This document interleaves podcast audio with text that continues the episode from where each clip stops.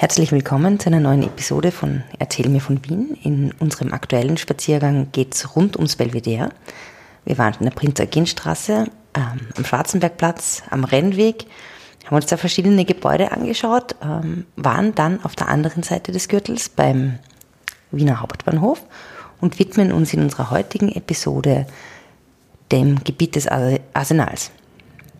Servus Fritzi. Servus Edith. Erzähl mir von Wien. Gerne. Erzähl mir von Wien.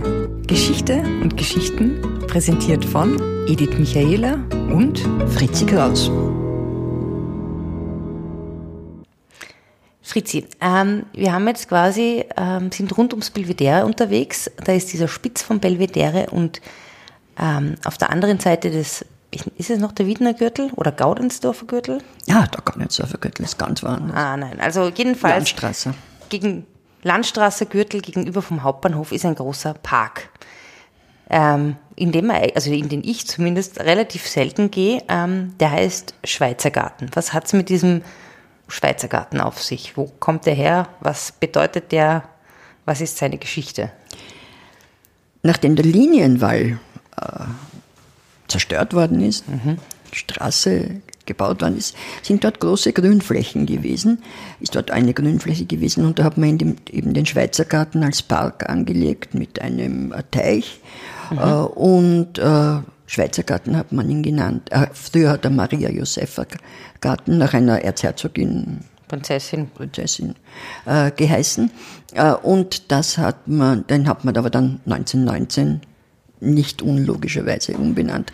Mhm. Und zwar Schweizer Garten als Dankbarkeit dafür, dass die Schweizer äh, den Kindern äh, in den schweren Zeiten nach dem Krieg geholfen mhm. haben. Ähm, in der Schweizer Garten ist relativ groß. Ich habe äh, gehört, da gibt es auch ähm, das unbekannteste Denkmal Wiens. Na, zwei der unbekanntesten. Zwei der unbekanntesten Denkmäler Wiens. Welche sind das? Machen wir sie, geben wir ihnen heute die Chance, berühmt zu werden? Ja, das ist das Chopin-Denkmal, mhm. das äh, erst in den 2000er Jahren äh, mhm. Äh, von Polen an Polen, Österreich äh, geschenkt worden ist. Aha, mhm. äh, das ist, wie gesagt, ein modernes Denkmal von Friedrich, das Friedrich Chopin darstellt. Und seine, wahrscheinlich seiner Zeit in Wien erinnert oder irgendwie sowas. Ja, der mhm. hat am Kohlmarkt gewohnt, da gibt es auch eine Tafel an seinem Wohnhaus.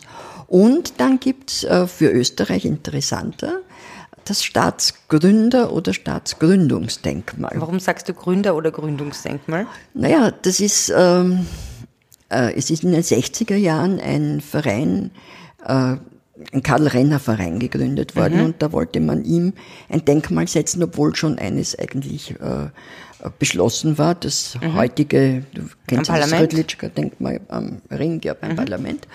Und ähm, man wollte aber dem äh, Renner als Staatsgründer, als zweimaligen mhm. Staatsgründer, also 1918 und 1945. Hört, äh, hört die Episoden über ähm, unseren Achterjahre-Spaziergang. Da ja. gibt es mehr zu erfahren darüber. Äh, und dem wollten, wollte man ein Denkmal setzen, aber wollte es ursprünglich aus Stein machen, das wäre dann zu teuer gewesen. Und so sind ähm, aus Föst, Edelstahl, sind zwei, ja, zwei Bahnen, zwei Stahlbahnen, die stehen äh, auf und äh, führen dann zusammen auf einer gewissen, in einer gewissen Höhe und werden eine Säule, eine Stahlsäule. Mhm. Also es ist schwer zu beschreiben, man muss hingehen, sich das anschauen. Das Denkmal, Schauen Sie sich das an. Das Denkmal wird Sie freuen, dass, dass, dass es mal beachtet wird. Ja. Äh, und das ist, also wie gesagt, in den 60er Jahren und zwar genau in der Zeit zwischen Beschluss, dass dieses Hrdlitschka-Denkmal mhm. am Ring und dessen Fertigstellung genau Mhm. In der Zwischenzeit ist das entstanden. Und in den ersten Beschreibungen wird es noch als Staatsgründerdenkmal mhm. äh, bezeichnet mhm. und dann nur mehr als Staatsgründungsdenkmal. Also das ist dann quasi vom Staatsmann Renner ähm, weg zur Republik, zu, wie auch immer. Es ist, äh, es ist äh, in der Nähe des Denkmals eigentlich nicht direkt daneben, aber schon in der Nähe, äh, sind Tafeln im Boden eingelassen, wo die, die Erklärung vom April 45, dass Österreich ah, wieder selbstständiger Staat ist. Mhm. Ähm, Dem wird da gedacht. Und so.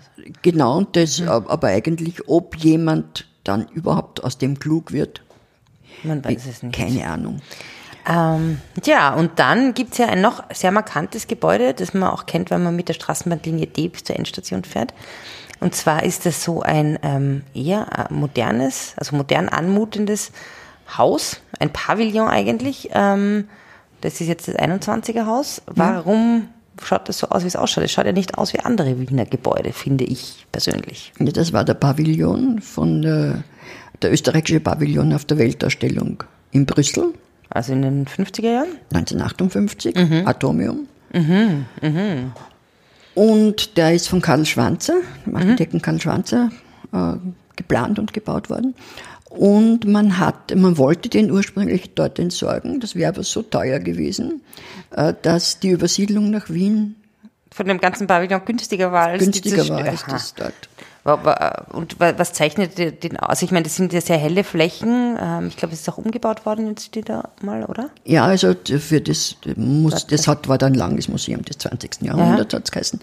Und zum 21er Haus ist dann umgebaut worden und äh, dem Belvedere, gehört ihm dem Belvedere jetzt oder, oder zugehörig. Äh, und äh, es musste dann Sicherheitsvorschriften entsprechen. Und da hat man diese freitragende Treppe, die drinnen war, weil dieses Ganze war ja sehr, ist noch immer, aber, licht, ja. aber halt schon gestört, war sehr lichtdurchlässig und sehr durchlässig und das ist ja bisschen zerstört worden, der Eindruck. Haben wir ein bisschen Schwierigkeiten mit den Besuchern, obwohl es interessante Ja, Ausstellungen die haben super Ausstellungen. Ich war auch vor kurzem wieder dort. Naja, und dann ist hinter diesem Belvedere, wenn man dann weitergeht, ein, un, ein Areal, das Arsenal heißt und der, von dem man diesen Fernsehturm kennt. Den Alfred, Den Alfred, so heißt der Alfred? der heißt Alfred. Der heißt Alfred? Ist Der das, das ist Alex Bruder, oder was? Nein, der Alfred ist ein, dieser Funkleitturm und der ist äh, gehört der Post. Der ist benannt worden. Alfred, weil der damalige Postdirektor mit Vornamen Alfred geheißen hat, in den 70er Jahren. Aha. Und der ist ja sehr markant, Ja. glaube ich, der Turm. Aber da kann man nicht drauf, so wie in den Nein, Donauturm nur- oder sowas. Nein, nein, also mit, mit Sondergenehmigung. Ach so, nein, oder- also ist nicht- Aber angeblich gibt es doch Touristen interessanterweise sehr oft japanische, die sich dorthin verirren, weil sie eben glauben, es ist der Donauturm. Da, ja. Also was eigentlich die- gar nicht so lachhaft ist. Nein, nein, eh nicht. Ich stelle mir nur vor, denk, denkst du, ich gehe jetzt ins Restaurant, schaue mir das schöne Panorama und dann stehst du irgendwo hinterm Bahnhof und, Und Steigeisen raufklettern. und irgendwie ist da eigentlich nichts. Außer große Flächen. Aber dieses Areal rundherum ist ja ein sehr interessantes, ähm, weil es war ja eine ehemalige Kaserne, dieses Arsenal, oder? Oder wie kam es dazu, dass das gebaut wurde? Also 1848, wieder Verweis auf, die, auf unsere auf, Achten- auf unsere Achterjahre, war ja Revolution und man hat eine furchtbare Angst vor, nicht mehr vor äußeren, sondern vor inneren Feinden gehabt. Und da hat der Kaiser Franz Josef, der damals 19 war, das war 1849, ähm, angeordnet, oder ja, mit seinen, mit seinen Militärs halt zusammen Sich beschlossen, das äh, ein Festungsdreieck zu bauen, das faktisch Wien abdeckt und mit dem Wien äh, im Fall einer Revolution äh, ja, beschossen hätte werden können. Aha, was Zwar war das der, die äh, Kronprinz Rudolf Kaserne, das ist die heutige Rossauer Kaserne, am anderen Ende der heutigen Die Ringstraße. würde wahrscheinlich erst später so benannt, weil der Kronprinz Rudolf war ja 1848 wahrscheinlich noch nicht auf der Welt, oder? Nein, der war noch nicht auf der, war, aber es ist ja später so benannt worden. Dann die äh, Franz Josef, Kaiser Franz Josef Kaserne, die war am Stubenring, schräg vis-à-vis von der heutigen Urania, schräg vis-à-vis vom Ministeriumgebäude. Aha, aber die wo die. Postsparkasse ist. Nein, die haben es dann relativ bald, Ende des 19. Jahrhunderts ist die wieder Mhm. Abgerissen worden und äh, eben das Arsenal. Und Mhm.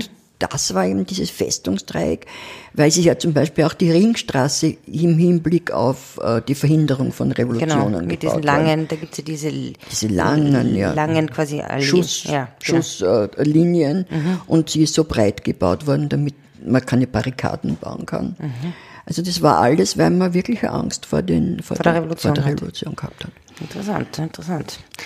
Und eben das Arsenal ist, da sind verschiedene, das Ganze war jetzt nicht, das ist 1849 gebaut worden. Und wann fertig war äh, tschack, um? Das äh, Arsenal, das haben verschiedene äh, Baumeister dann oder Architekten beauftragt worden, zum Beispiel äh, äh, der Sickertsburg und Van der Nühl. Der, die, von der Oper, oder? Ja, der Theophil Hansen, der ja der Der Star-Architekt war. Ja. Und äh, die eine, es gibt eine Kirche drinnen, Maria vom Siege heißt die, äh, die hat ein gewisser Karl Rösner gebaut. Also das war so ein riesiges Areal. Und es ist dann ein Teil zum Museum umgebaut worden, zum Heeresgeschichtlichen Museum. Wann war das ungefähr dann schon? Ende des, äh, Also das, wie lang, sagen wir mal so, wie lange ist das genutzt worden als militärische na immer wieder. Stätte? Immer wieder. Es ist, also es ist äh, in den beiden Weltkriegen, Aha, ganz okay, Kasernen. Und es ist jetzt noch ein Teil äh, Mhm. im äh, Osten, äh, sind, wird vom Bundesheer genutzt. Okay. Es wird aber jetzt hat es natürlich andere Nutzungen, äh, sehr viele Wohnungen. Mhm. Ah, das ist ja dann irgendwann einmal ist ja dann ein Teil verkauft worden. Ja, Oder so privatisiert Anfang worden der eigentlich. 2000er Okay. Jahre, da waren also ganz, da wollten wir eine Wolkenspange bauen und so. eine Wolkenspange. Ja, so wie der L. Lesitzky, diese ganz, ganz modernen Dings. Es wird aber, äh, das war so in den 2000er Jahren. Mhm. Äh, da wird aber bestimmt nichts draus werden, das wird zu teuer und städtebaulich und so weiter und so Mhm. weiter. Äh, dann sind die Bundestheater Mhm. drinnen, die äh, Dekorationswerkstätten, die Kulissendepots, Proberäume. Und äh, eben das Heeresgeschichtliche Im Sommer auch Museum. dieses Tanzfestival. Alles, ja, alles Mögliche. Mhm. Und das Heeresgeschichtliche Museum ist wirklich interessant, Mhm. dass man da, das sollte man einmal. Was, was, warum, warum soll, warum sollte Äh, ich mir Ich das finde es ganz einfach, es ist äh, geschichtlich wahnsinnig interessant. Es ist, also ich meine, natürlich ist es jetzt die, diese Feldherren ähm, Statuen, die drinnen stehen, da kann man sagen, ja, dann will man oder will man Mhm. nicht, aber es ist halt Geschichte. Aber es ist zum Beispiel das Auto drinnen, in dem der äh, Franz Ferdinand Wirklich? gefahren ist. Äh, seine Uniform, glaube ich, Mhm. ist auch sogar noch drinnen. Äh, und ähm, dann, was mir immer gut, das ist, hat der Karl Rahl hat das ausgemalt, der ja im 19. Jahrhundert da Das ist ja von der Rahlstiege. von der Rahlstiege, genau, äh, äh, ein sehr bekannter er Historienmaler war. Maler war. Ne? Hm? Und der hat äh, zum Beispiel, hat das ausgemalt, aber dann gibt's eben auch ein großes Bild, du kennst vielleicht die, oder hast vielleicht gehört von der Nordpol-Expedition von Bayer und Weibrecht. Mhm, ja, klar. Das ist Karl Josef, äh, Franz Josef Land. Jo- Ja. die dort eingeschlossen worden sind. Mhm. Und dann mussten die gehen und interessanterweise haben sie überhaupt keine Verluste, keine an Mhm. Menschen gehabt. Und der Julius Peyer, äh, Mhm. der hat dann äh, gemalt ein riesiges Bild im Heeresgeschichtlichen Museum. Äh, Von eben dieser Expedition, oder was? von dieser Expedition. Ja, Ah, das cool. Ist, das ist also wirklich, äh, ja. Ja, es ist wahrscheinlich, also ich meine, ich war auch noch nie dort, was sich jetzt natürlich dann ändern wird. Und sehr, Ähm, Entschuldige, aber und ja. sehr, sehr viel von Prinzeneugen. Ah ja, ne, perfekt. Und ja von der Schlacht bei Aspern. Und also Also eigentlich kann man da unseren, ähm, unseren Prinzeneugen vom Belvedere auch wieder besuchen und ein bisschen mehr über ihn erfahren. kann man und ich Mhm. finde, das ist ein sehr schöner Abschluss äh, für diese, also diese, die, dieser Hinweis auf den Prinzen Mhm. für diese ganze, Für diesen ganzen für Spaziergang diesen ganzen ja, Spaziergang, weil immerhin Belvedere haben wir dem Prinzen Eugen und dem Prinzen Eugen, also das wäre, zu verdanken. Ja. Ja, ähm, ich finde, das ist wirklich ein schöner Abschluss. Ähm, dann lass uns doch ähm, durch dieses schöne Areal, Arsenal spazieren. Da sind, ist auch eine Kleingartensiedlung, da gibt es ein sehr nettes Schutzhaus, soweit ich weiß. ja, Vielleicht sollte man da mal einkehren und super gute Schinkenfleckerl essen. Oder? das ist ja über der Gegerstraße, ist das das kleine Steiermark. ja. glaube ich. Und da haben dann nicht irgendwie die Postler, die, also die Post hat ja auch ein Ja, Areal. stimmt. Ja, Das ist mir, genau, das habe ich nämlich neulich ähm, gehört. Das ist eine, eine Urban Legend, dass es eben in der Nähe von diesem, von diesem Alfred, wie ich jetzt weiß, dass er heißt, irgendwo ähm, eine Halle gibt, wo ähm, Postbedienstete, die ähm, nicht mehr ihrer Arbeit so nachgehen können wie durch die Digitalisierung oder weil sie halt anders eingesetzt werden, ähm, die dort sitzen und dort arbeiten. Und Schreibtische haben und Zeitungen haben und dort quasi ihre, ihre, Pragmatisierung. ihre Pragmatisierung sagen wir mal, aussitzen. Ja. Ja, ähm, aber wie gesagt, das, davon habe ich nur gehört. Ich weiß nicht, ob es wirklich da ist. Vielleicht sollte man einfach mal sch- rumschnurken dort und, und schauen, ob wir das finden. Das, Ja. Die Phantomposthalle quasi.